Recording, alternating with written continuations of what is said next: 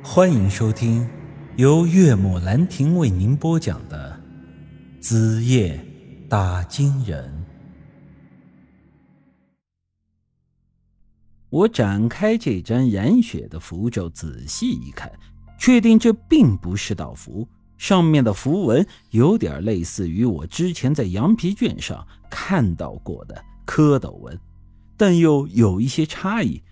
这些蝌蚪纹呈现着环形排列，正中环绕着一个蜡烛的图案。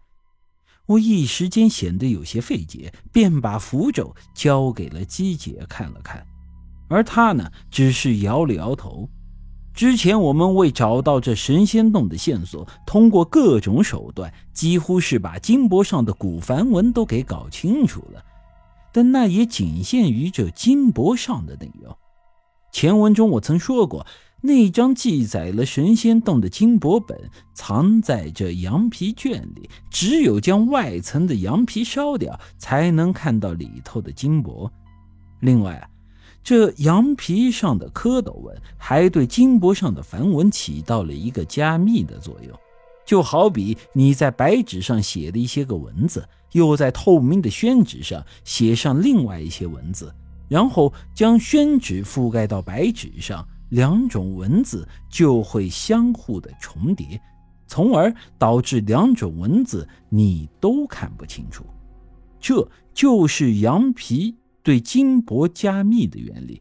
现如今，我虽然还保留了那张梵文撰写的金箔，但外层记载的蝌蚪纹的羊皮已经被烧掉了。当时我以为蝌蚪纹仅仅是起到一个遮盖梵文的作用，便也没太在意。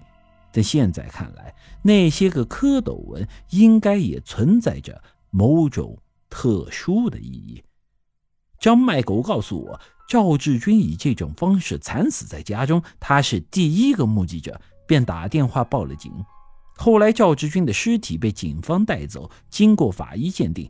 赵志军是死于失血过多，另外他的器官心脏也被摘除了，因此警方最后给出的调查结果是赵志军是死于以摘取器官为目的的谋杀。这类案件每年在全国各地都有发生，因为如今这个年代器官移植手术已经是非常的成熟。但可提供移植的器官却是非常的紧缺，在这利益的驱使下，便会有一些人走上歪路。这个说法乍一听上去很有道理，但并不能解释这赵志军肚子上那些血妇人，以及他胸口窟窿处被塞进去的那团符咒。当然了。张麦狗在警方到来之前私自拿走那张符咒，在一定程度上是影响了警方的调查，便也不能说人家警察同志不尽责了。后来为了找到杀人真凶，他调查了周围的几家大医院最近关于心脏移植手术的记录，但并没有得到什么有用的线索。时隔半年，关于赵志军的这起凶杀案仍在调查中。赵志军死在家里的时候，他的奶奶孙婆婆正在外头买菜。后来，孙婆婆被通知去医院认领她孙子的尸体。老人家在见到赵志军惨死的模样之后，一时间受到的刺激太大了，因而这精神就变得不正常了。同时，他也对医院这个地方产生了恐惧心理。这也就是为什么之前孙婆婆被姬姐的车子撞到之后，我们要送她去医院检查，她却死活不愿意。之前孙婆婆去见赵志军尸体的时候，这个张麦狗也在现场，他当时就看出了老人家受了刺激，这精神已经不正常了，因此。便动了这歪心思，打起了自己好哥们赵志军房子的主意。后来张麦狗果然是从孙婆婆手里把这房子骗了过来，但这事儿啊，还并没有结束。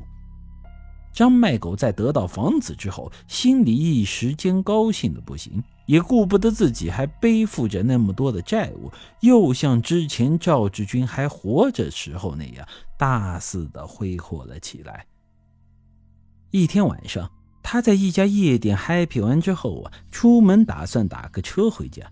这时候，他突然在昏暗的路灯柱子下面遇到了一个人。